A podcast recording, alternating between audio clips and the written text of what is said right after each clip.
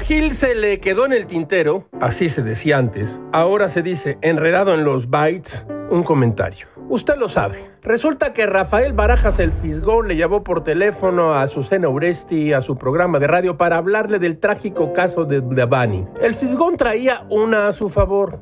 Las necropsias realizadas en el cuerpo de la joven revelaron que fue golpeada con un instrumento contundente y que fue abusada sexualmente. Así lo leyó Gil en su periódico El País. Ahora mal sin bien. Azucena mostró, como otros medios, los videos que la fiscalía dio a conocer, ni hablar, así pasa. Y el fisgón se le fue encima a la periodista, la acusó de dar informaciones neoliberales, de mentir, de falsear, un energúmeno. Gil se pregunta, ¿desde cuándo el fisgón pide llamadas a periodistas en sus espacios, opina y ofende? Veamos. El Fisgón es un propagandista del gobierno, director de la Escuela de Cuadros de Morena, conductor de un programa de la televisión pública, El Chamuco, que se transmite en tres canales el mismo día, un hijo pequeño, muy pequeño de Monsiváis, un caricaturista del periódico oficial y ahora un ministerio público, o como usted quiera, un comisario comunista. ¿Tiene poder el Fisgón?